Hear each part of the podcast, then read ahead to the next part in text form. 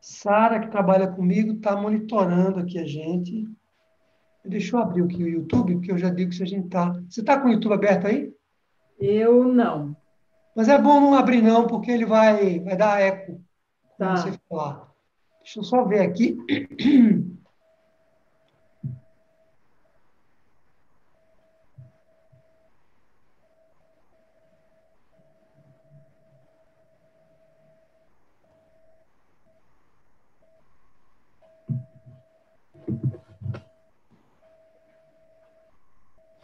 Opa, estamos ao vivo, parece. Tá. Estamos ao vivo. Estamos ao vivo no YouTube já. Então, deixa eu voltar aqui. Eu vou fechar aqui o YouTube. Faltam dois minutos. E somos dois pontuais, né? Eu e você. Então. Deixa eu fechar aqui o YouTube.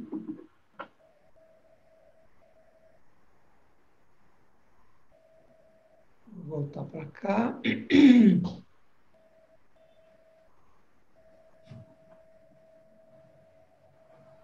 Pronto, voltei para o Zoom.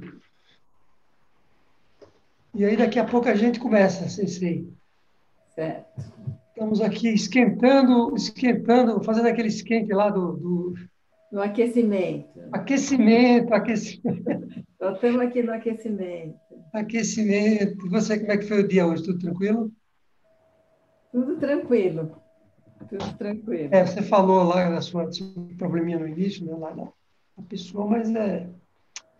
Tá danado. Você sabe que Gabriela está vindo aqui, minha filha, está vindo me visitar aqui agora, agora em setembro. E eu já disse a ela.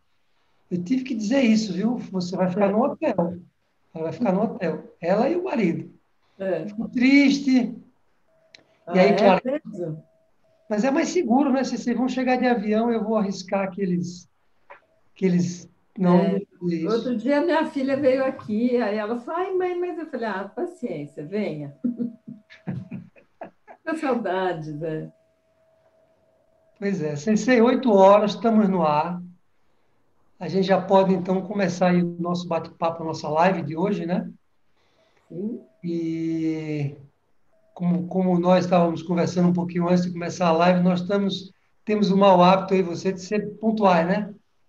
Sim. E aí eu também gosto de sempre começar na hora. Às vezes eu dou uma tolerância de um ou dois minutos, mas acho que a gente não precisa, podemos começar já. Né? O que, é que você acha? Ah, vamos lá. Bom, então, primeiro de tudo, eu queria lhe agradecer muito aí a sua disponibilidade, a sua gentileza, né? De sair aí do seu dia a dia para estar aqui, né? Nessa, nessa live, para estar conversando com a gente aqui sobre, sobre a sua empresa, né? Eu sei que nós vamos falar um pouco sobre a Aikido também, afinal de contas, estamos inclusive vestidos aqui a caráter para essa live, não poderia deixar de ser diferente. Eu, como um aluno seu, para quem não sabe, está me ouvindo aqui, eu sou aluno da, da Lila Sensei, tenho uma honra aqui de ser aluno dela. Então, primeiro de tudo, eu queria lhe agradecer muito aí pela sua, é, os dois, né? Sua gentileza e sua disponibilidade. E a gente hoje vai ter um bate-papo muito, muito interessante. Esse canal é um canal que fala sobre é, 11 fragilidades, 11 pontos fracos que as empresas têm de uma maneira geral. Praticamente 100% das empresas especialmente as pequenas e médias, têm esses, esses problemas que a gente pode chamar assim, pontos fracos, fragilidade, obstáculos, né? que são como amarras que seguram a gente no chão e atrapalham a empresa de crescer. E quem me segue aqui no canal sabe que eu gero conteúdo para ajudar essas empresas, especialmente pequenas e médias. Não que isso não se aplique também para grandes empresas, mas esse conteúdo que eu gero aqui é mais para pequenas e médias, de maneira que o empresário entenda que que, é que ele precisa resolver na empresa dele para que a empresa cresça. No final das contas, o propósito aqui desse nosso conteúdo, desse canal, e o propósito da minha entrevista com você também é, é ajudar a empresa a crescer. E, mas não crescer de qualquer maneira, fazer ela crescer mais rápido e crescer com, com solidez, como você vai contar já que você tem aí anos e anos de crescimento sólido, né? A gente, quando cresce, nós precisamos atender esses dois requisitos. A gente deveria crescer mais rápido, porque quando você cresce devagar demais, parece que está carregando um peso nas costas. Mas também o crescimento deveria ser sobre bases firmes, senão você cresce. É como você diz no Aikido, você tem que trabalhar os básicos, as questões básicas, né? Porque senão você não consegue fazer nada lá na frente. Então, é, uma empresa é algo semelhante. É, nessa aula de hoje, a gente vai falar sobre a sua empresa, de, a sua escola de artes marciais. Né?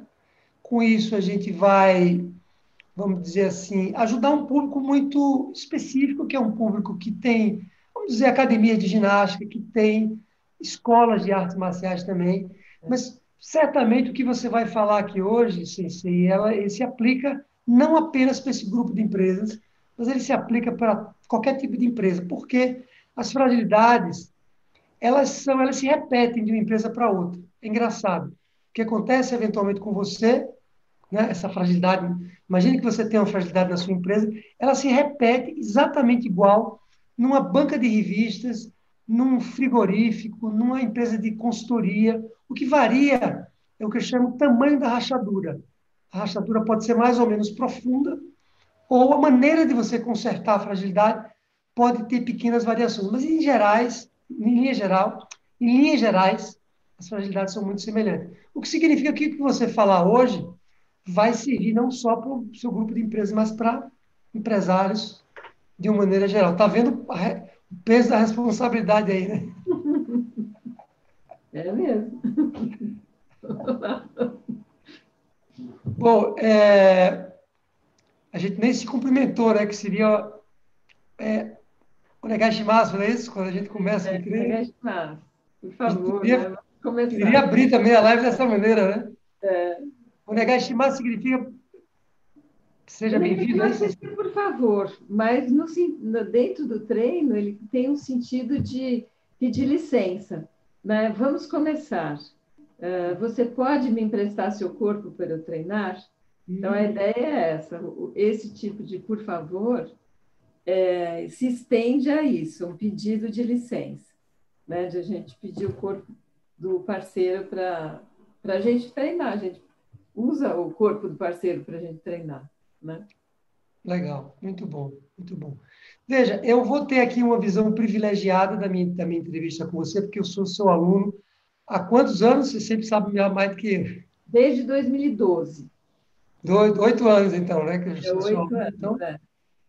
Eu tenho aqui uma vantagem, que é ser um especialista nesse assunto de gerenciamento de risco, de observação de, de pontos fracos, e como sou seu aluno há oito anos, eu consegui observar esses anos todos. O que, que você faz, minha, nosso, nosso papo aqui, é o que, que observo que você faz para resolver algumas alguns problemas que as empresas têm. Como é que você reage a esses problemas? Como é que você supera ele, né? Eu escolhi aqui cinco ou seis fragilidades para a gente conversar. Não sei se vai dar tempo da gente ver tudo isso, mas, bom. E aí, no final da, da live, como surpresa, eu soube que você vai ensinar alguns, alguns golpes de Aikido. Me contaram aí que você quer ensinar alguns golpes de Aikido. Ah. Funcionam bem, né? É. Então, quem ficar até o final da live vai ter o privilégio é. de é, entender, né, aprender sobre esses golpes de Aikido.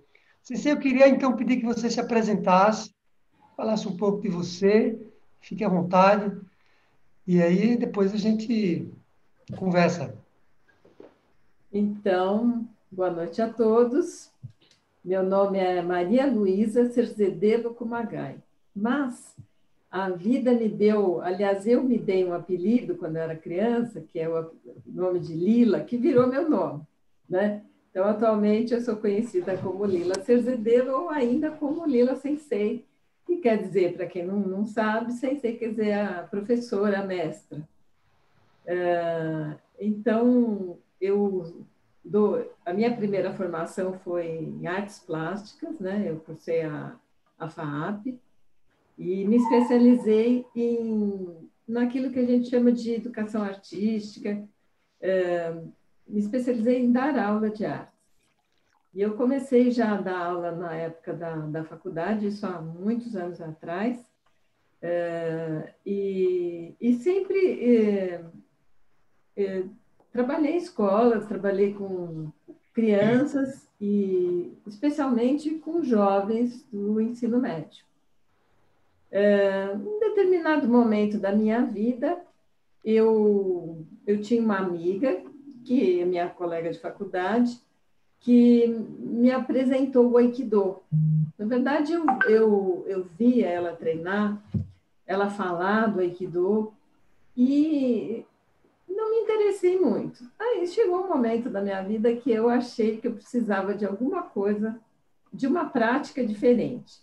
Eu já tinha feito, eh, já tinha treinado bastante yoga, já tinha feito dança moderna, e aí depois eu nenhuma dessas duas atividades eu continuei, né? Apesar de gostar, mas chegou um momento que elas se esgotaram. E aí eu quis fazer uma, uma atividade que eu pensei assim, eu quero fazer uma atividade que eu possa eh, praticar para o resto da minha vida. E aí eu pensei no Aikido. E, e aí fui entrei né, na mesma escola que essa minha amiga frequentava, né, que é a Academia do Ano Sensei, é, que depois veio se chamar Associação Pesquisa de Aikido, e lá eu fiquei, né, me formei faixa preta, e logo em seguida, quando eu é, tirei a faixa preta, o meu sensei, o sensei me pediu para que eu desse aula para crianças. E, e a minha primeira resposta foi não. Eu falei, não quero dar aula para crianças. Mas, como a gente bem sabe, né, Federal, dessa questão de a gente falar não para o seu sensei é, um, é uma decisão muito pesada. Então, eu repensei e, e aceitei iniciar. Na verdade, eu comecei os treinos infantis na, na APA. E lá eh, foi meu primeiro minha primeira experiência em dar aula para crianças de Aikido, de dar aula de Aikido em, em si. E depois, no ano seguinte, isso foi em 1990, e aí em 91 eu também recebi um convite para dar aula para adultos. E aí eu comecei a dar aula para adultos, e nesse momento eu já tinha a graduação de Nidan, que é segundo grau da faixa preta, e aí eu, eu segui, né?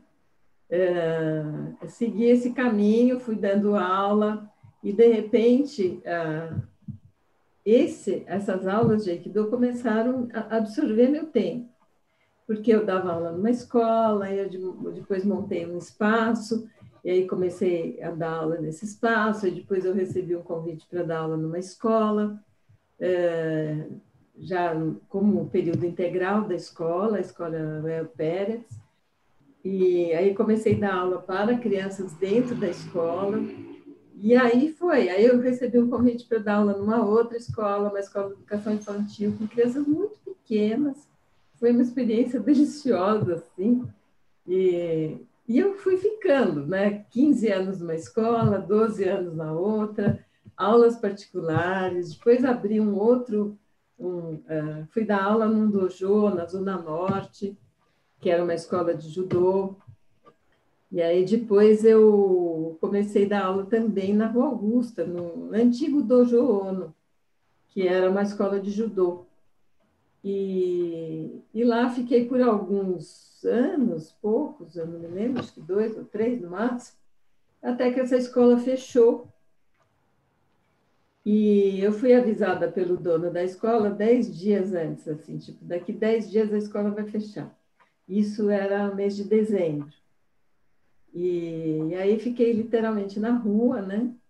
Sem lugar para dar aula. Na época eu tinha 20 alunos.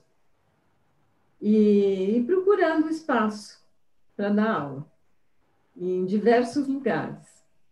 Uh, mas eu tinha um grupo de alunos já muito, muito próximo e muito fiéis.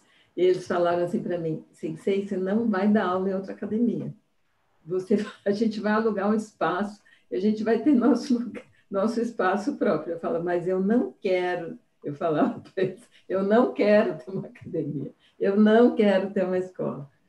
Não, vai ter que sim. Eu só sei que eles me empurraram assim nesse nessa história de ser empresária. E aí eu comecei, é, aí uma professora que só tinha experiência em dar aula, começou a ser empresária, entre aspas, né? e, e aí começou essa, essa, esse caminho, que esse ano já faz 21 anos. Incrível. Eu estou lá. Então, eu já, já faço uma pausa aqui para dizer o seguinte: essa é, uma, essa é uma trajetória muito comum na vida do empresário. Ele passa um tempo grande na vida dele como né, técnico, como executivo, numa outra empresa, ou né, trabalhando para outras pessoas, e acontece alguma coisa na vida dele que a gente chama a jornada do herói, né? Acontece alguma coisa na vida dele que, às vezes, ele não quer, ele resiste a abrir uma empresa, mas aí ele decide, no seu caso, aí você foi meio que motivada, vamos dizer assim, motivada fortemente pelos seus alunos, né, que não queriam, não queriam abrir mão de você como sensei, como professora, né? E por isso você abre uma empresa e aí é, essa empresa está durando 21 anos, né? Sim. Você já passou as duas grandes barreiras, que são as barreiras, barreira dos cinco anos. Os números dizem que para você passar a barreira dos cinco anos, a, a estatística diz entre 70% e 30%, quer dizer, 30% a 40% no máximo passa a barreira dos cinco anos. O que significa que de cada 100 empresas que são abertas, 70 ou 60 fecham. Mas a barreira dos 15 anos, você tem ideia quantas empresas ultrapassam? Qual é o percentual? Qual é? Não de 15 ideia. anos, não? Quer não, dar um chute aí? Ah, não sei. Aproximadamente 2%. 3% das empresas ultrapassam a barreira dos 15 anos. Quer dizer, você, apesar de é, muitas vezes você dizer, mas eu não sou empresário, eu sou mais uma professora aqui numa escola, você me diz isso de vez em quando, mas eu lhe digo o contrário, né? são 21 anos que, de um negócio sustentável, né? E a gente vai ver quanto ele é sustentável nessa conversa de hoje, viu? pelo menos é a minha observação. Você vai ter que me dizer se eu estou certo ou não, né? É, vamos lá. Muito bom, muito bom. É, você, veja só, vamos lá, eu vou, eu vou começar a falar, como eu como eu estava comentando no início, são 11, 11 pontos fracos, né?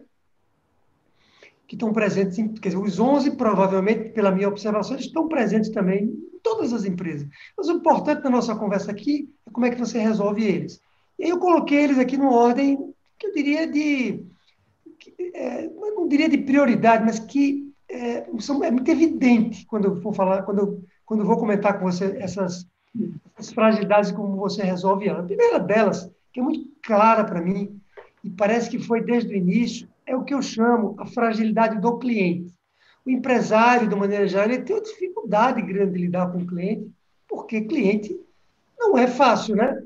Dependendo do setor que você atua, você sabe, você tem uma empresa há 21 anos, você sabe como as pessoas são diferentes, o elemento humano ali e seus clientes são seus alunos. Né? Acontece comigo também, às vezes eu não chamo meu cliente de cliente, eu chamo de aluno, porque são meus alunos, são empresários que são meus alunos, eu ensino eles esse método. A mesma coisa é você também. Mas eu observo que você tem um cuidado assim extremo quando você fala de um cliente, e cuidado só não é suficiente. Né? Quando a gente diz assim, ah, eu tenho muito cuidado com o meu cliente. Bom, entendi, mas você tem um processo para né, garantir que esse cuidado acontece e observe que você tem. E aí eu queria dizer algumas, eu queria é, fazer algumas observações do que, é que eu vejo em relação a isso, para você confirmar se é dessa maneira mesmo, né? Se tem coisa mais do que isso. Então, por exemplo, eu, eu observo você como sensei, né? Como professora sensei, primeiro, com um cuidado assim extremo com os alunos, quando eu digo cuidado não só físico, para as pessoas não se machucarem, afinal, a gente pratica uma arte marcial, né? então tem um risco de machucar. Né? E você tem um cuidado excessivo nisso, quando eu digo excessivo, não é um lado ruim da palavra, não, o lado positivo da palavra. Você, quando entra um faixa branca e a gente vai treinar com ele, você fica ali colado, cuidado, faça isso.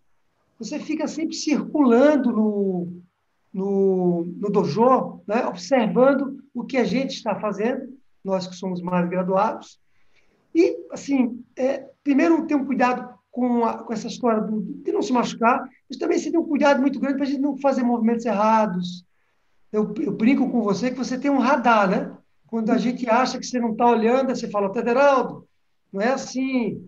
Ou seja, eu acho que nós precisamos ter um cuidado muito grande com nossos clientes. No seu caso, isso vai além, porque é um cuidado físico. Mas a gente precisa ter cuidado também para ter certeza que o nosso cliente usa o nosso produto ou o nosso serviço. E quando você monitora também o aprendizado dos seus alunos, eu percebo que você é como se você dissesse assim: você precisa usar aqui da maneira correta, porque senão você não está usando aquilo que eu ensino. Sem contar que, sem contar esse cuidado todo que eu falo com o aluno, né? E quando eu digo cuidado, é, essa coisa do aprendizado, que você, você se posiciona na, na academia, né? Na escola, você se posiciona num local ali no seu birô, onde as pessoas, quando chegam, precisam passar por você. Então, é como se você cumprimentasse todo mundo que chega para a aula. Eu acho aquilo uma coisa fantástica, porque qual é o empresário que cumprimenta os clientes que entram na loja dele? Eu não conheço, são poucos. E você, não sei se de propósito, você encontrou ali um lugarzinho, né? Que você. e mais, você tem uma. Como é que a gente diz? Você tem uma, uma coisa com os alunos que você sabe e não é exagero que eu vou falar. E tudo isso para dizer como é importante a gente conhecer o cliente, Sensei. A gente precisa conhecer o nosso cliente. Quanto mais a gente conhece o nosso cliente, maiores as chances dele não ir embora, dele ficar com a gente. E você conhece a ponto de quando alguém está subindo a escada, você sabe pela passada quem é. e pior, né? Quando eu digo assim, boa noite. E pior, quando eu digo boa noite, você fala, o que foi que houve? Ou seja, então eu acho, eu vou ver se eu, se eu esqueci de falar alguma coisa sobre mas eu acho então que eu queria que você explicasse para nós, empresários, como é que você, é, se é isso mesmo que eu acabei de falar, né? E de onde é que vem essa sua, essa sua capacidade de lidar bem com o cliente, de atender bem o cliente? Então, é, como eu falei, né, já falei algumas vezes para você, né, é, assim, a professora ela, ela chegou antes da empresária, né? Então eu fui durante muitos anos professora antes de ser empresária.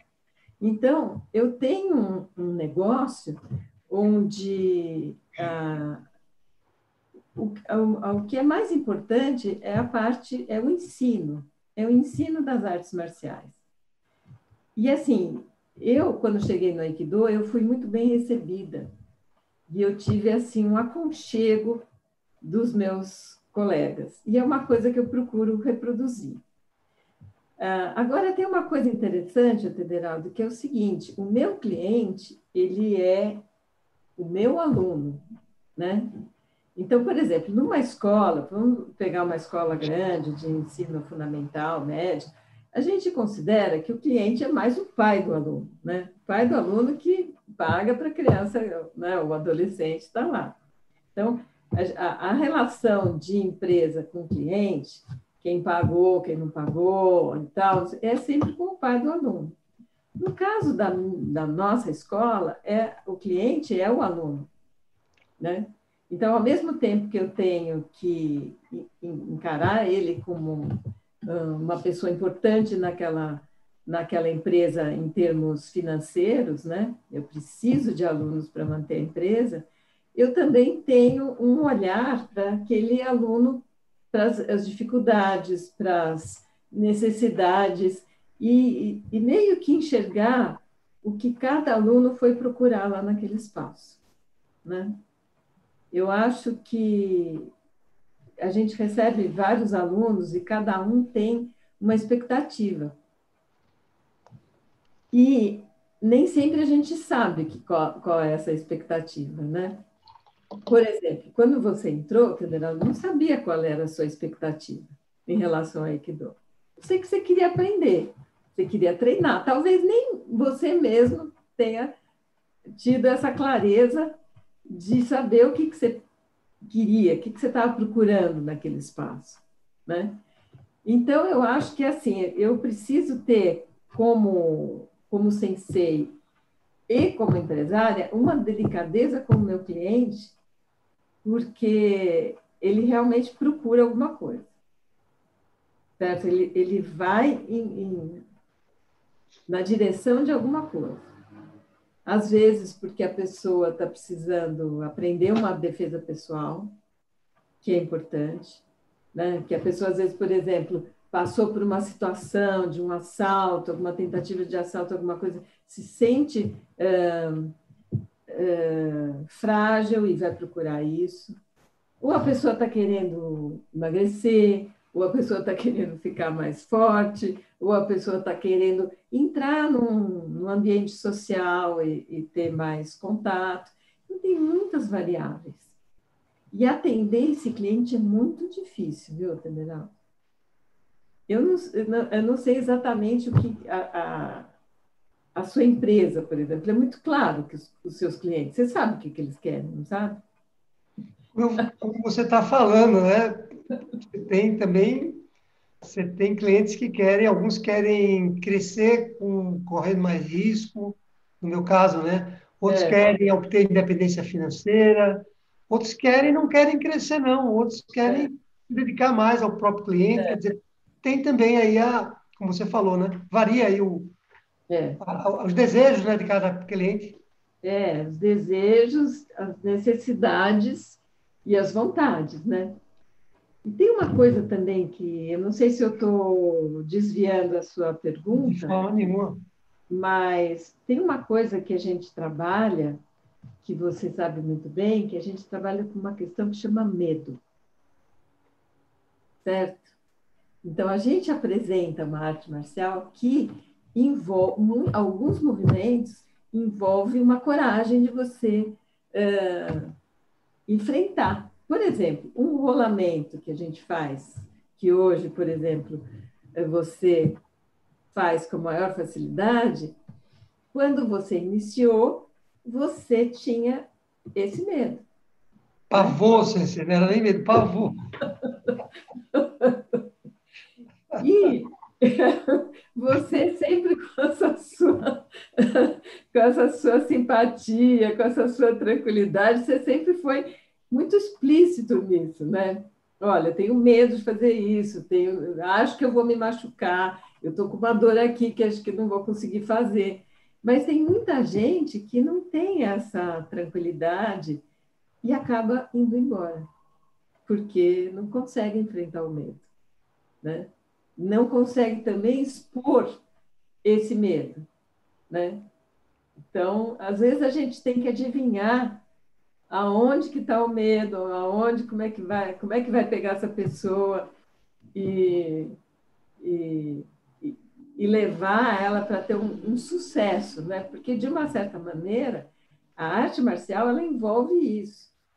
A maior parte das pessoas que entram lá realmente almejam uma faixa preta.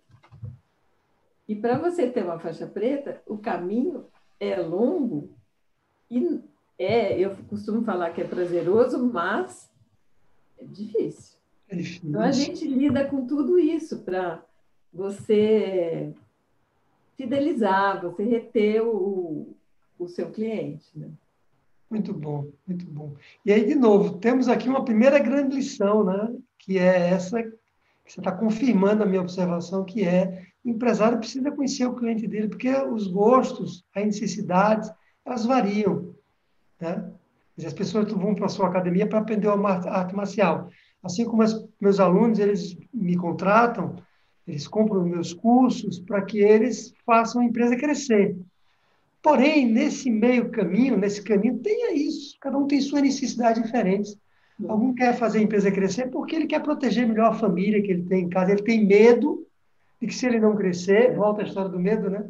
É. Se ele não crescer, ele pode colocar a família dele em risco. É. Ele precisa fazer a empresa crescer.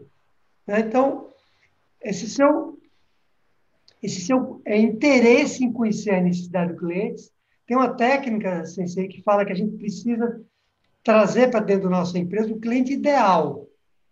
Aquele que digamos assim, vai utilizar melhor os seus serviços, ele vai estar mais aderente com aquilo que você faz. Provavelmente você tem alunos que não se, não se adequam e depois vão embora, né? Como eu tenho na minha empresa alunos que não adequam e vão embora. E eu brinco até, vão embora graças a Deus, porque você não deve vender, eu vou usar essa palavra vender, porque é isso. Você não deve vender um produto para a pessoa errada. Se você vende algo que aquela pessoa não deveria comprar de você, que ela não está preparada, porque aquele produto não é para ela. Você vende um livro para alguém que não gosta de ler. Ele não vai ler o livro. É. então. E é né? engraçado que durante esse. Desculpa interromper. Isso. Mas é engraçado que durante esses anos todos de experiência, às vezes a pessoa sobe aquela escada e eu penso, não vai ficar. Porque é interessante, ele não. É, o jeito que, que chega, a necessidade que ele traz. É lógico que a gente faz tudo para ele ficar, mas tem umas pessoas que a gente fala que eu, que eu penso assim.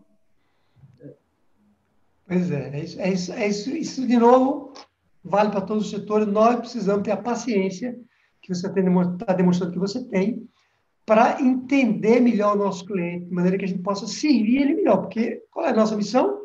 É servir o cliente, né? Certo. Não é ganhar dinheiro, é servir o cliente. Claro que, na medida que você serve bem o cliente, você ganha dinheiro, porque a empresa precisa sobreviver com, o que a gente recebe do nosso cliente. É. Bom, se tem outra, outra fragilidade que eu observo que as empresas têm e que eu vejo como você resolve, é que eu chamo a fragilidade do colaborador. Colaborador seria funcionário, quer dizer, você, para fazer sua empresa crescer, você não pode fazer isso sozinho, você tem que, como empresário, você até pode começar sozinho no início, mas vai ter uma hora que você vai precisar de ajuda de alguém, senão não, consegue crescer. E aí, no seu caso, é engraçado, porque eu observo isso de duas maneiras, quero que você confirme ou não. Primeiro, você tem algumas características que podem parecer únicas do seu negócio, mas não são. Vou explicar isso melhor depois. Primeiro que, numa pequena empresa, pequena e média empresa, o empresário, dono, faz um pouco de tudo, né? porque a gente não tem dinheiro suficiente, não é? Pequena e média empresa é assim, para contratar aquela equipe que a gente gostaria de contratar. E eu já tive, já trabalhei numa grande empresa, já fui executivo numa grande empresa, eu tinha quase 100 pessoas só na minha equipe. Imagine, né? só na minha equipe, quer dizer, era um luxo, né? Depois que eu me tornei um pequeno e médio empresário, sem, não dá nem para pensar.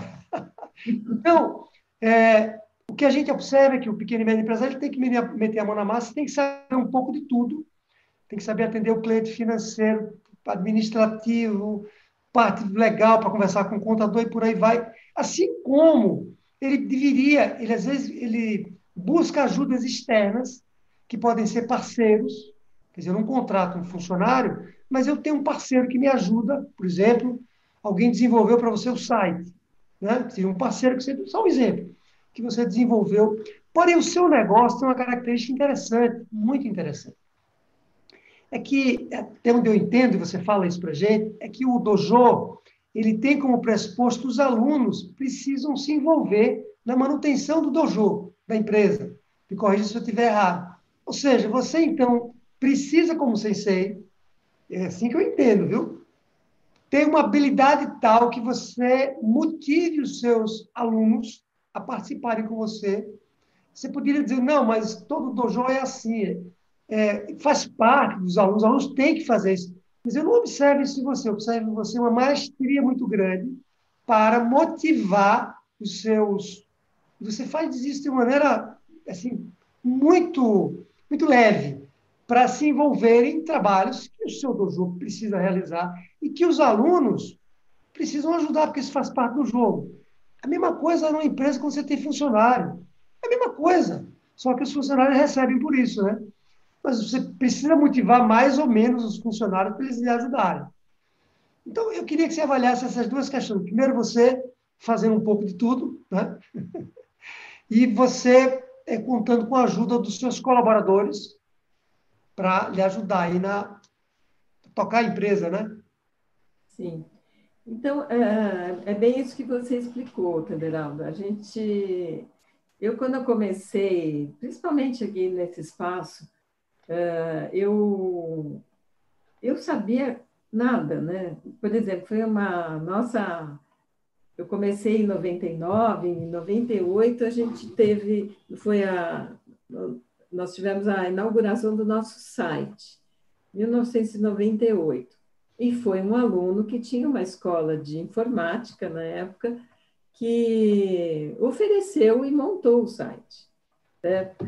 Eu me lembro que nessa época, um pouquinho antes disso, por exemplo, eu não tinha um computador em casa, mas eu tive um aluno que pegou um computador velho dele, foi na Santa Efigênia, comprou os pedaços, umas partes e montou, foi na minha casa e montou. Eu me lembro que foram três alunos, dois especialistas e um curioso montaram um computador para mim. Eu me lembro que eu eu acho que eu comprei só o monitor, uma coisa assim. E tudo. Uh, nós temos um vestiário lá na, na academia que é aberto, né? E aí, durante muito tempo, atualmente nem tanto, mas a conversa toda era em cima da informática. E eu aprendi muita coisa ouvindo do lado do, do vestiário feminino, assim. E, e, obviamente, vão uh, perguntando, fui perguntando. Então, muitos dos nossos alunos uh, me ajudaram muito nessa parte. Assim. E, assim, a, a, montagem do site, gente já passou por diversas mãos, foi, teve uma época que foi um aluno, depois outro, hoje já é outro. Então, às vezes, a gente trabalha eh, com essa com ajuda, com permuta, né? E hum. então é, parece que é, quando as pessoas vão lá e se envolvem realmente com, com o treino e com o grupo, ela se abre para ajudar no que for necessário. Assim. Então é uma coisa muito especial, muito gratificante e eu tenho ajuda todos os dias dos nossos alunos, né? Então, é, também, e, e, conto com alguns professores também que dão, não são colaboradores, mas são é, pessoas que também é, usam o espaço para dar outras, outras artes marciais, né? Então, eu abri no semestre passado, a gente tem o sistema, que é uma arte marcial russa, yoga, é, com a outra professora Marluce, a gente tem o, o jiu-jitsu, karatê. Então, essas pessoas, elas dividem o espaço com a gente também, o que ajuda a escola a se manter. Legal, legal. Só queria dizer para você que essa história da permuta é muito utilizada também para pequenas e médias empresas. Eu mesmo uso no meu negócio.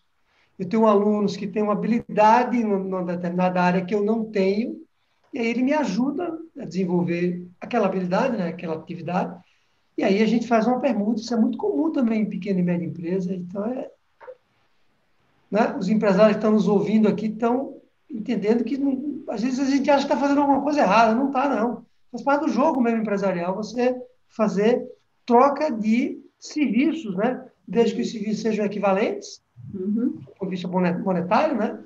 Você consiga é. medir isso minimamente, não precisa ter vírgula, né? Centavos, não, mas é importante você ter um equilíbrio ali de prestação de contas. E é interessante isso. Né? Você também está ensinando isso para a gente aí com uma coisa prática que você faz, e eu faço também. Muito legal, muito bom. Muito bom. Bom, vou falar outra fragilidade aqui, que essa realmente é bem curiosa, viu, que eu vou falar, porque você tem, às vezes fala que não tem ela, né? E eu tenho uma visão diferente do que, eu, né? do que você fala muitas vezes, que é a sua habilidade de administração, de gestão da empresa. Por que, que eu digo isso? Porque como é que a gente consegue observar, né? assim, são oito anos, como é que a gente consegue observar rapidamente se uma empresa é só observação? A gente pode estar errado. Como toda observação, a gente pode estar errado. Mas, quando a gente vê uma empresa organizada, onde as coisas funcionam sem muita pressa, isso pode significar que a empresa, de fato, ela tem uma administração boa. Quando você vai num restaurante e vê todo mundo correndo, os garçons correndo, não tem restaurante, fica tudo correndo, corre, corre para lá, corre. Normalmente, esse restaurante atrasa um prato, troca um prato. Quer dizer, a coisa parece que não funciona. Aparentemente, você acha que eles estão que estão tentando colocar a empresa para funcionar, mas parece que não funciona. Ah, o que eu observo nas minhas pesquisas, que toda empresa em que as pessoas são muito apressadas, estão correndo demais, sabe? Correndo para correndo para entregar um projeto, correndo para entregar uma prestação de conta, parece que a coisa está meio desarrumada. O que eu vejo lá na sua empresa é que as coisas estão sempre tudo organizado, o dojo limpo, tudo pintado, tudo organizado. Você ali sentado, eu nunca cheguei lá para você dizer assim para mim, puxa vida, estou atrasado com alguma... Nunca vi, eu nunca ouvi. Quer dizer, é, claro que você próprio muitas vezes vai lá né, nos vestiários, pede, pergunta se tem alguém lá, masculino, você pergunta se tem alguém lá e vai lá e arruma, quer dizer, é isso, a gente tem que fazer. Tem, não, pode ser, não pode só administrar, tem que meter a mão na massa também. Mas eu vejo que, eu não sei se é alguma coisa que, que é natural seu, essa capacidade de gestão, né? e ou é uma coisa que se desenvolveu ao longo do, do, né? do, longo do, do momento que você toca a empresa, dos 21 anos que você tem a empresa. Você já tinha essa, porque você não tem formação em administração, né? Não, não tenho nenhuma. Então isso vem de onde? Como é que foi? Esconda para a gente aí. Ah, eu não sei, eu acho que eu fui aprendendo, né? A, a, a escola, ela começou muito pequena, né? Uh, eu falei que eu vim de uma escola que tinha 20 alunos. Aí, quando eu subi alguns metros acima da Rua Augusta, uh, esses 20 caíram para 8. E aí eu comecei assim, administrando oito pessoas. Aí um belo dia apareceu um rapaz eh, japonês se oferecendo para dar aula de Kung Fu. Não sabia quem era, mas eu falei, bom, vou aceitar. E aí foi, sabe, a coisa foi, foi crescendo aos poucos. E eu fui eh, vendo a, como que eu podia organizar. Chegou um momento que eu resolvi abrir a empresa, né? Porque eu tinha, eu tinha uma associação, assim, sem fins lucrativos. Aí eu fechei essa, essa associação e, e abri uma empresa. Isso já faz algum tempo. E, e aí começou, né? O contador lida com, com essa parte de, da, dos impostos que tem que pagar. E aí eu vou organizando o dojo como se fosse minha casa. Aliás, é minha casa, né? Então, as necessidades todas de organizar, de material, de compra de material, de organização, de limpeza, de e, e, sempre na preocupação de deixar uma coisa assim mais mais especial, né, para os alunos. Uh, um chazinho para tomar, uma bolachinha para comer, alguma coisa que, que eu sei que às vezes as pessoas saem do trabalho correndo, chegam lá com fome. Para entrar no treino com fome já fica difícil. Aí tem uma bolachinha lá, uma balinha, que já dá uma ajuda. Né? Então, a questão da administração, Federaldo, ela foi absolutamente intuitiva. Assim.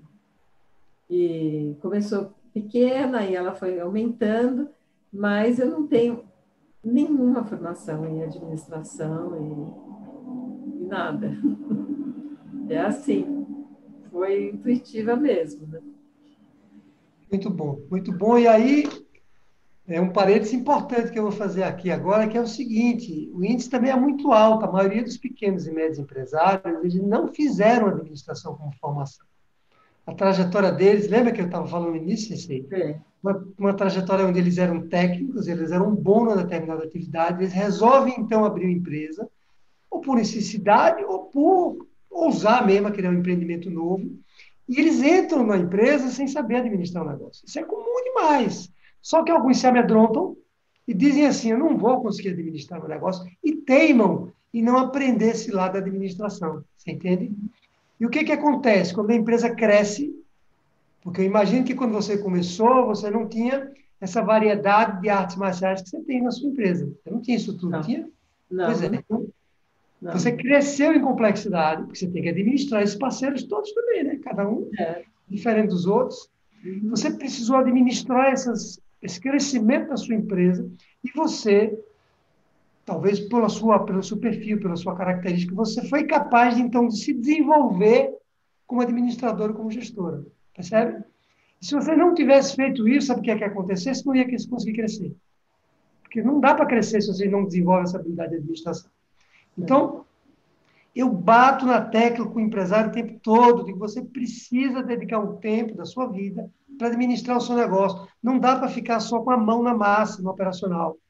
Né? Quando você está com algumas horas ali no seu birô, trabalhando, sem estar no dojo, porque eu sei que por você você estava no dojo o tempo todo, mas você tem que estar ali, né, para administrar a empresa. Naquele momento você está você está aprendendo a administrar cada vez melhor o seu negócio. Então, empresários que estão me ouvindo aqui, pequenos e médios, não se não achem que vocês não desenvolvem habilidade como gestores de administração. Temos aqui um exemplo da nossa Lila Sensei, que era professora, né? ainda é de artes marciais, mas só era professora na ocasião, e criou um negócio que dura 21 anos, e que agora não é só, ela não tem mais só Aikido na academia dela, tem, como ela falou, Karatê, né, Sensei, Jiu-Jitsu, sistema que é uma arte russa, né? Isso, é.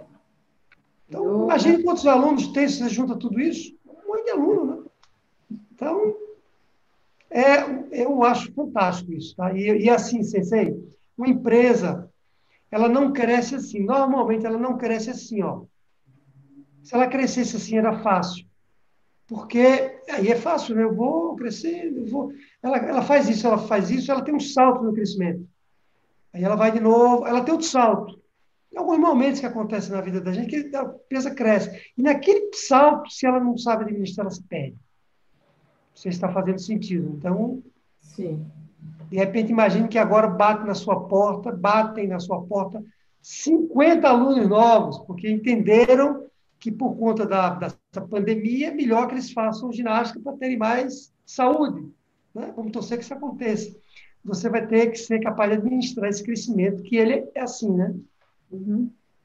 Muito bom, muito bom. Fiquei feliz em, em confirmar essa, essa minha observação. É. Bom, vou, vou, falar em outra fragilidade agora que também se pode estranhar, porque você vai, você vai dizer assim, o que, que tem a ver isso com o meu negócio? Que é uma fragilidade chamada tecnologia e inovação. E a gente pensa, quando fala nessa fragilidade, nesse problema que as empresas têm de inovar, de se manterem atualizadas, a gente pensa que isso é só para a empresa de tecnologia. Né?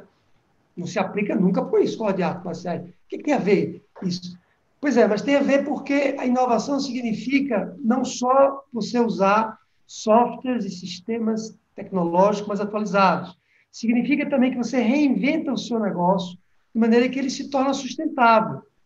Ele, você, em 21 anos, provavelmente você fez mudanças no seu negócio, sejam mudanças até de técnicas mesmo, né? Modernizando o processo, seja de mudanças de gestão, sejam mudanças é, de, de, instalações, não sei, a gente pode discutir um pouco isso, e de maneira que você manteve o seu negócio atualizado. Então, o que, que eu observo? O que, que eu observo em oito anos? Primeiro, você não para, né? Você que sempre tem um seminário aqui acontecendo em São Paulo, um sensei do Japão, dos Estados Unidos, você primeiro empurra a gente para fazer o seminário. Empurra no sentido positivo, motiva, né? Olha, vai ter um seminário. Então, segundo, pelo que eu vi, você está em todos. De maneira de você se manter atualizada, né? Atualizada. Teve um agora que foi o... Agora não, né? Ano passado foi o Tissier, né? Você falou... É. Sensei Tissier. É. Você estava lá também. Eu sei que você viajou já, você fez seminários em Washington, em Nova York, é isso? Quer falar um pouquinho, Sensei, desse, desse seu lado aí de então, inovadora. Do lado curioso, né? É, Eu, inovação, né? É, da inovação, da curiosidade. E, e assim, eu sofri uma, uma certa é, uma certa dificuldade, porque a arte marcial, principalmente há um tempo atrás, era muito tradicional e a gente devia, assim, pertencia a um, a um, um dojo, né, um grupo, então a gente não podia é, conhecer outros. Então tinha uma coisa bem limitada, assim. Mas eu, eu ia. e aí eu tive a sorte de que o meu sensei nunca falou não vá. Ele não gostava, fechava a cara. E no dia seguinte que eu voltava, ele me maltratava, assim, mas, mas eu, eu ia. E eu ficava muito curiosa. E aí eh, foi um, momento eh, que já, eu já era faixa preta e, e começaram a trazer diversos senseis né, do Japão e de outras partes do mundo, né? E eu fiz questão de participar de praticamente todos os seminários que acontecem. Até hoje, podendo, eu estou lá. E também agora, além de eu ir, eu também incentivo os alunos a irem, porque eu acho que os alunos uh, mais, qualquer um deles, menos ou mais graduados, uh, eu preciso, uh, não adianta só eu ter esse conhecimento, né, de ir lá e aprender, eu tenho que dividir com vocês também. Eu tenho que ter gente com que eu possa conversar sobre aquela experiência maravilhosa. Não adianta fazer um seminário, voltar radiante com os conhecimentos que eu adquiri, né? E não tem ninguém para dividir. Fica muito sem graça, né? Fica muito vazio, a coisa se esvai. Então, uh, atualmente, eu tenho incentivado bastante, não que antes eu não, te, não tinha, mas agora parece que os alunos perceberam mesmo a importância de, de, de conhecer, né? E até agora nós tínhamos um seminário importantíssimo que eu ia em mais de 10 pessoas lá do dojo para fazer, sem ser Ikeda, mas ele teve que ser adiado, vai ser adiado para novembro. E então essa é uma maneira, né, de a gente estar tá se atualizando, né? E atualmente, o Federaldo, você fala em tecnologia, inovação, uh, a gente tem uma facilidade muito grande de, de, de ter acesso a conteúdos e fotos e vídeos uh, que a gente que há um, há um, tempo atrás a gente não tinha. Quando eu comecei a, dar, a treinar Aikido, não tinha livros em português de Aikido, só tinha em japonês. E era assim, um ou dois. E aí depois começaram a aparecer livros em inglês, em francês. Aí depois, ainda já na década de 90, começaram uh, livros em, traduzidos né, em português. Então, era uma coisa muito difícil de a gente poder se atualizar. Né? Agora, é, é muito mais fácil e é um, um um conteúdo que está disponível para qualquer, qualquer aluno. Né? É, eu não sei se eu respondi sua pergunta, mas... A claro, gente... respondeu, é, respondeu sim. É.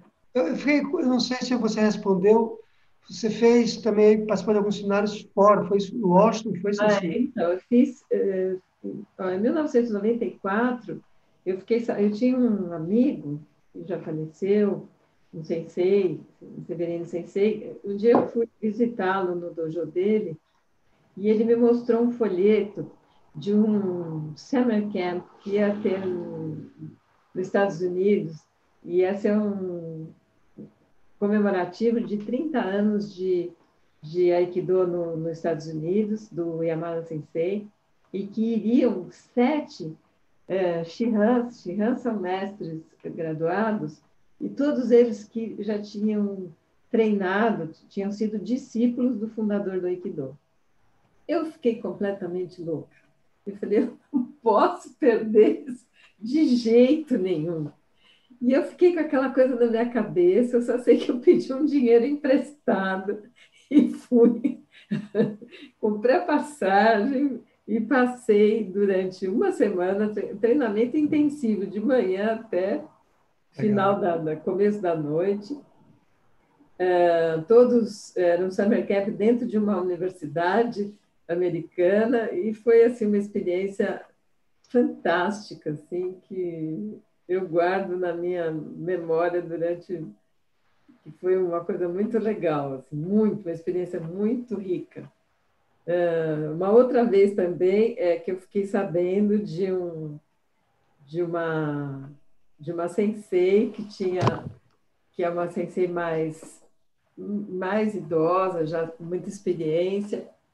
E eu, eu ia passar uma semana em Nova York e, coincidentemente, é lógico que eu fui procurar um endereço de um dojo para eu treinar e, e eu descobri que ela ia fazer um seminário num dojo que eu não conhecia. E aí, obviamente, fui, participei do dojo é, do, do, do, seminário. E assim, eu sempre ia muito sozinha, assim, chegava num grupo já estabelecido e, e levava lá meu kimono, minha, minha sacola e fazia o treino. Né? Depois fui para Washington também no Summer Camp de verão do Saltomo Sensei, que também foi um, um discípulo muito direto do, do fundador do Aikido. Dessa, dessa vez eu levei a, a Tiana, levei uma aluna junto comigo. Não, você vai comigo. e aí foi uma experiência também. E aqui também, no, no, no, aqui no Brasil, a gente está sempre viajando. Fui para Brasília treinar com sensei americano, e aí fui para uh, Balneário de Camboriú treinar com sensei francês, para Campinas. E aí eu vou, vou, vou atrás é alguma coisa que é um apelo forte para mim de, a gente, de estar participando desses, desses seminários. A gente fala seminário, né? Para quem não conhece, é treino normal, né? Parece que é uma série de palestras, mas não é. É só é, é, treino mesmo. Muito bom, muito bom. É outra coisa que eu digo para o empresário, é uma lição básica para quem tem uma empresa. Eu digo assim para o empresário: saia da empresa, vá circular, vá caminhar, participe de seminários do seu setor de atuação, converse com outros empresários. O seu conhecimento aqui dentro dessa sala não é suficiente para você inovar, para você se atualizar tecnologicamente. Né? Então, isso que você faz, via, tem que viajar. Quer dizer, a gente agora não está podendo viajar, mas em breve voltaremos a viajar. Tem que circular, tem que né, o seu contato com outros senseis, né, para que você aprenda com eles e traga esse aprendizado para dentro da sua empresa. É igual, sensei, para qualquer tipo de negócio, a gente não sabe das coisas a vida toda, a gente tem que aprender. Tem sempre gente que sabe mais do que a gente, né? É. Então, eu me lembro é... a primeira vez que eu, que eu saí daqui, na, na verdade, a primeira vez que eu viajei foi em 1980 e eu fui passar um, um, um, tempo em Nova York e fui treinar no dojo do, do Yamada Sensei.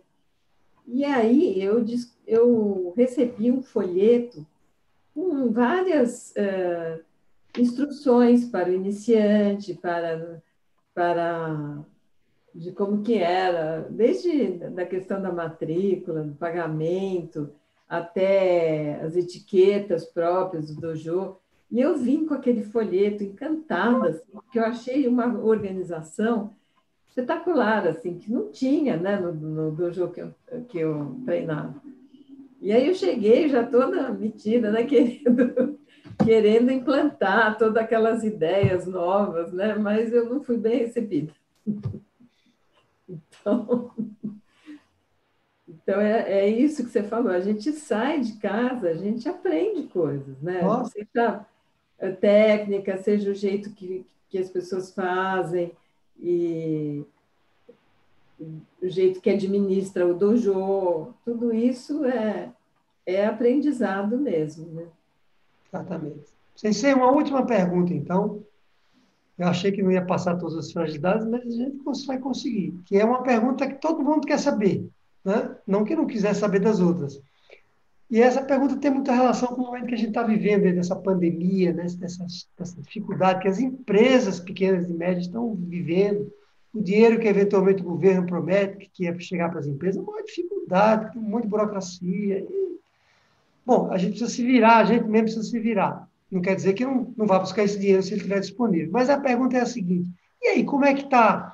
Como é que você está é, tocando o caixa da empresa, né, o fluxo de caixa, o caixa da empresa, num momento de dificuldade como esse, quer dizer, que, é, que receitas você está conseguindo gerar num momento desse para poder você fazer a empresa continuar, né? Porque estou entendendo que a academia estava fechada até um tempo desse atrás, e reabriu. semana, semana passada, abrimos essa, reabrimos essa semana.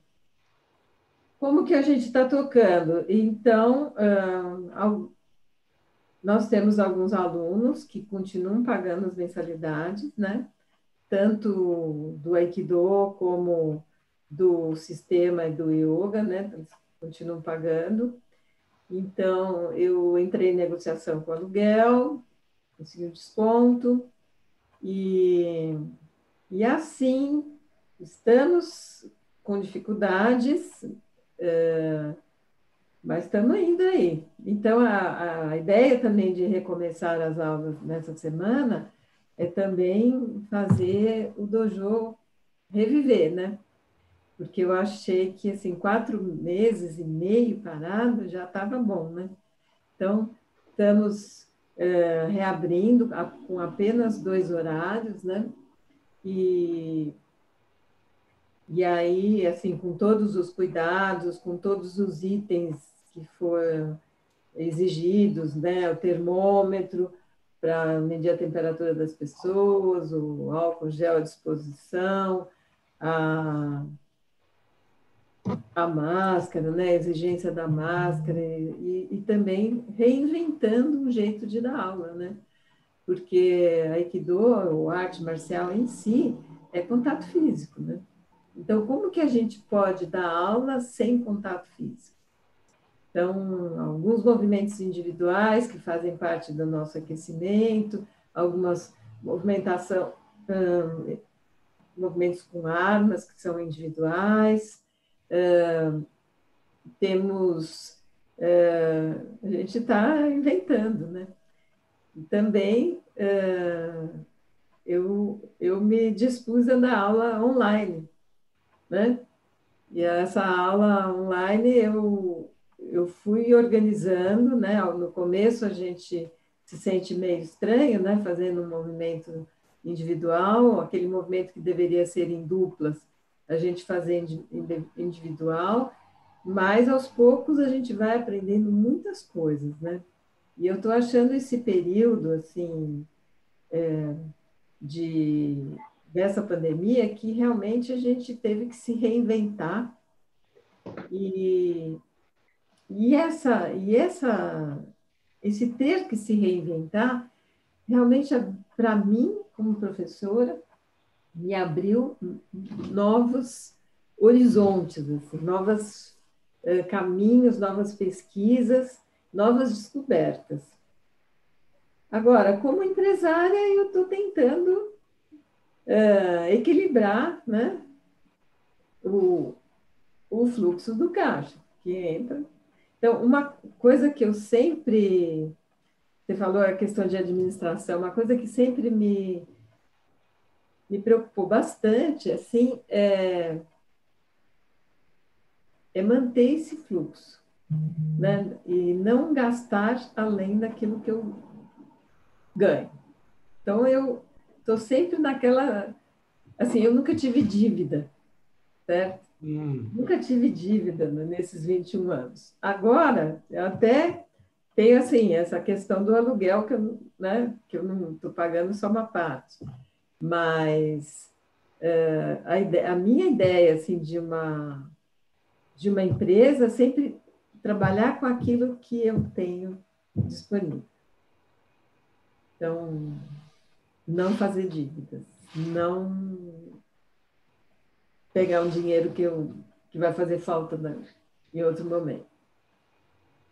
Então, é, é assim que a gente está sobrevivendo a esse a esse período e espero que já tenha algumas novas ideias aí para ver se a gente agora quando o movimento retornar a gente por a academia, a escola para para numa nova fase, né? Vamos ver.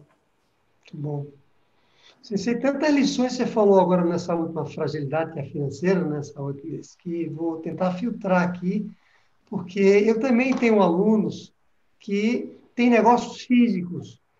Eu tenho vários alunos que têm lojas que vendem comidas, né? Salgadinhos, sei lá, tem empresário que tem uma academia de pilates, tem empresários que têm negócios são físicos mesmo, que eles precisam de lojas abertas para que eles funcionem. Supermercados, né? o, o armazém, armarinhos, que chama, lojas de roupa, que vendem roupas. E esses empresários também tiveram dificuldade, porque alguns deles precisaram fechar as portas. Você está dando algumas lições para a gente, que eu ensino também para os empresários. A primeira delas é, As empresas que entraram nesse, nessa, nessa crise com caixa já deficitário, elas tiveram muita dificuldade, ou talvez nem sobreviveram, porque elas já vinham penando quando entraram no momento sem caixa, ou seja, o que você está dizendo para a gente? Elas já vinham gastando muito mais do que deveriam. E aí, é.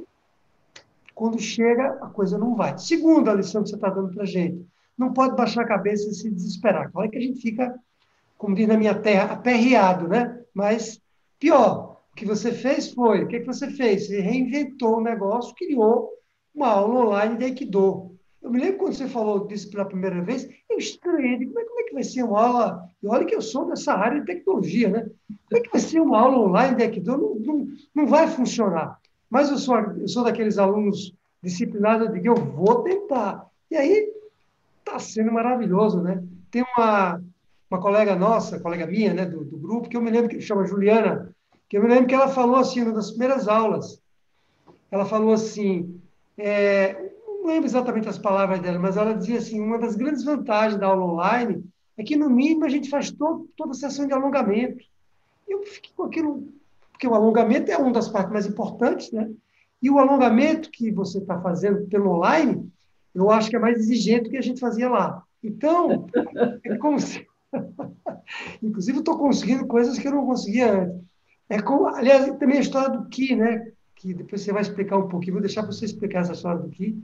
Ou seja, você, o que eu quero dizer, você reinventou o negócio para você passar por essa crise. Quando você diz assim, alguns alunos continuaram pagando, provavelmente continuaram pagando também. Claro, alguns continuaram pagando porque entenderam que o momento era esse, mas também continuaram porque você continuou a prestar o serviço de uma maneira diferente então, eu tenho um, um, aluno que ele tem uma empresa de consultoria, consultoria organizacional. Ele vai na empresa para dar consultoria. E eu tenho batido na tecla com ele, dê a consultoria online. Ah, mas não dá? Dá, claro que dá. Então, é... é... Então, a lição, assim, é, Darwin, né? Da origem das espécies, você sabe o que, que ele dizia? Ele dizia que quem vai sobreviver não é o mais forte. Não é, é o mais forte. Acho que vale para o 2 também, né? É a pessoa que consegue mudar, é. se adaptar. Então, se sei, grandes lições, né? grandes lições. Grandes lições, grandes descobertas. Tá muito bom, muito bom. É. Adorei esse nosso bate-papo aqui. Eu também, é. é. Eu diria ele fazer. Oportunidade. Que e... isso, não acabou ainda não, ainda vou fazer uma, ainda vou fazer aqui uma, Lembra que eu falei que tem uma surpresa para o final da aula? para o final da live, eu queria lhe perguntar o seguinte. Primeiro, antes que eu me esqueça, como é que as pessoas lhe encontram? Os alunos que tiverem interesse. Então, as pessoas encontram a gente pelo site, né? Que é aikidonavaera.com.br. Nossos, eh, nossos contatos em redes sociais, a gente está no Facebook também, como Aikido Nova Era, no meu perfil Lila Cerzedelo, é, e temos nosso, nosso canal no Instagram também, e, e também a gente tem um telefone. certo? Então, mas eu acho que, sobretudo, vocês podem nos achar pelo Instagram e pelo Facebook, que é e pelo site. Né? O site tem bastantes informações sobre o que é o Aikido, quem é o grupo de Aikido Nova Era, é, quais são é, atualmente os, os, os, nossos horários, como é que a gente está funcionando, é, diversos conteúdos, inclusive para alunos iniciantes e para alunos graduados também, né? Dentro as listas. As... Vou pedir para deixar, então, na descrição do YouTube, vocês que estão ouvindo agora, ou vão ouvir esse vídeo depois, vai ficar aqui na descrição do canal do YouTube, desse vídeo, não do canal, é, a, os, como é que você pode chegar na, na nossa Lila Sensei, na, na Academia Nova Era, né? Aikido Nova Era. Né? Aikido Nova Era. Aikido Nova Era. Sensei, me conta uma coisa. Primeiro, pergunta para a gente fechar aqui, mas também está todo mundo curioso. Aikido tem algum... Eh, tem alguma restrição? Serve para qualquer pessoa, homem, mulher, novo, velho, criança? É Serve para qualquer pessoa. né? A gente não tem restrição de idade, né? Às vezes as pessoas, por exemplo, me ligam e me perguntam, mas tem alguma restrição? Eu falo, mas você tem algum problema físico? Né? Porque também a gente tem que ter esse cuidado, né? Ah, não, não tenho, mas eu tenho 53 anos e nunca fiz nada. Eu falei, venha, porque a gente trabalha sempre dentro do limite de cada um. Por exemplo, a pessoa que entra, e vamos supor, tem uma limitação de, às vezes, de idade, ou sei lá, é, é, a gente trabalha dentro da possibilidade que aquela pessoa pode fazer, dentro do limite dela. Eu não vou exigir que uma pessoa, como uh, exemplifiquei, de 53 anos, uh, sedentário, que ele faça o mesmo, o mesmo treino de, do Ateneraldo, que está lá há 12 anos e, e tem a sua graduação bem alta. Então, a gente acompanha. O Federaldo já vê bastante isso, né? Conforme o aluno chega, a gente acompanha é, bem proximamente. Criança, a gente tem treinos de crianças, embora esse ano eu não vou abrir, não vou abrir o treino de crianças mais, tá? Pela, por toda essa nossa situação.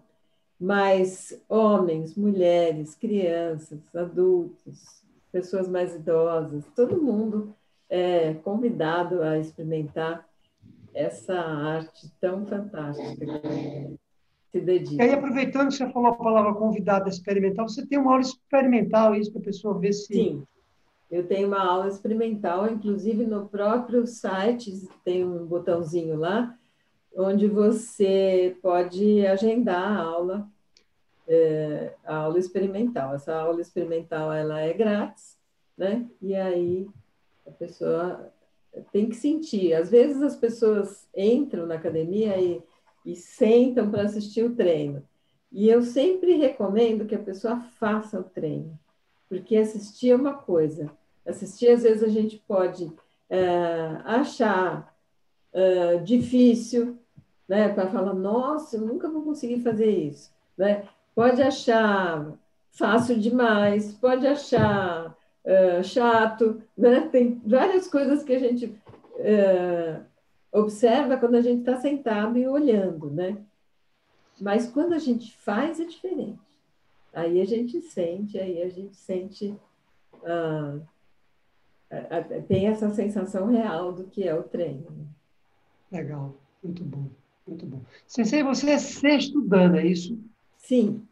Quer dizer, a maior graduação que um CC pode adquirir é décimo Dan, é isso? É? Você quer explicar Não, no momento a, gente, a maior graduação é oitavo Dan. Oitavo Dan? Oitavo, é. Então você está coladinho ali com... É, coladinho. Eu sei. Porque a distância de anos entre um... Por exemplo, do sexto para o sétimo Dan, você tem que ter no mínimo 12 anos de, de treino.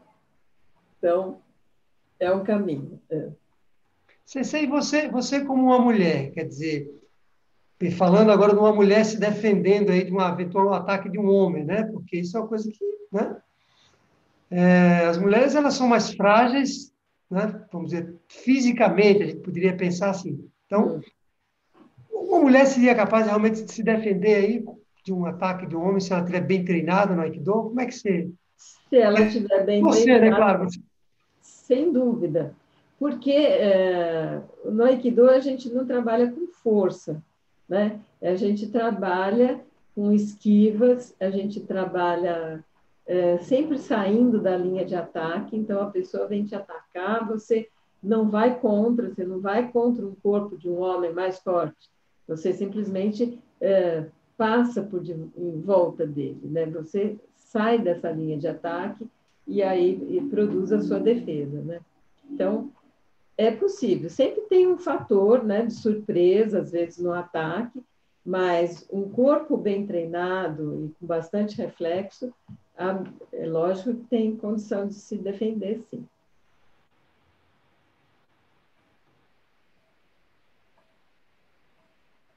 Acho que deu uma, deu uma travada aí no som. Você fala de novo para ver se eu estou lhe ouvindo bem. Então. Agora, agora eu vi. Agora, é. Então, é me isso. me fale uma coisa. Força. Me fale uma coisa, Sensei. Quais são os golpes, assim, posso chamar de golpe, né? Os, golpes. Como é, é, como é, que é o princípio do Aikido? Essa coisa de torções, né? de arremesso. Como é que é, assim, poucas palavras, assim? Então, o Aikido tem duas categorias de defesa, né? Então, é, as defesas onde que a gente trabalha a imobilização, que aí envolve torções de punho, torções de ombro, né? E, e levar a pessoa para o chão e imobilizar. E a gente tem a categoria de movimentos que são projeções, que aí a pessoa vem e a gente projeta ela no chão, certo? Então, essas dois, duas categorias, algum, dois, apenas dois movimentos que pertencem a essas duas categorias, que é, ao mesmo tempo projeta, ao mesmo tempo imobiliza. Certo? Então, é, é, são essas as, as cate, categorias de movimentos do, do Aikido. E tem um que é mais eficaz que o outro, arremesso é mais eficaz que a adoção, ou depende da situação?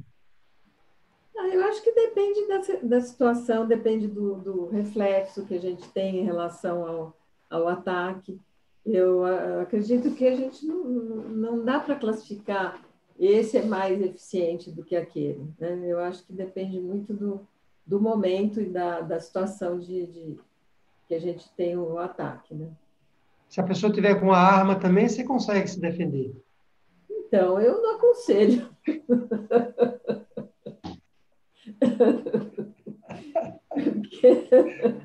É, o arma é sempre perigoso, né? É sempre perigoso. Eu realmente não aconselho. Você me fale aí o, seu, a sua torção preferida, que você acha mais eficaz, se é que essa pergunta é possível, né?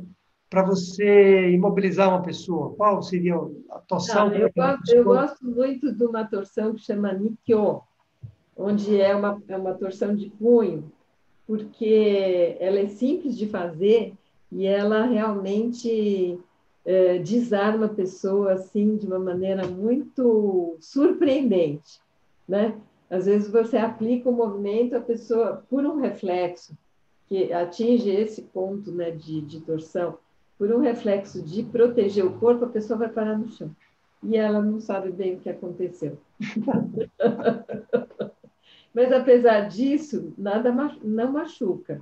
É um, às vezes é uma dorzinha instantânea, né? como se fosse um raio, mas aí terminou, acabou, ninguém fica machucado. Isso é uma das, das grandes é, vantagens do Aikido, a gente não se machuca.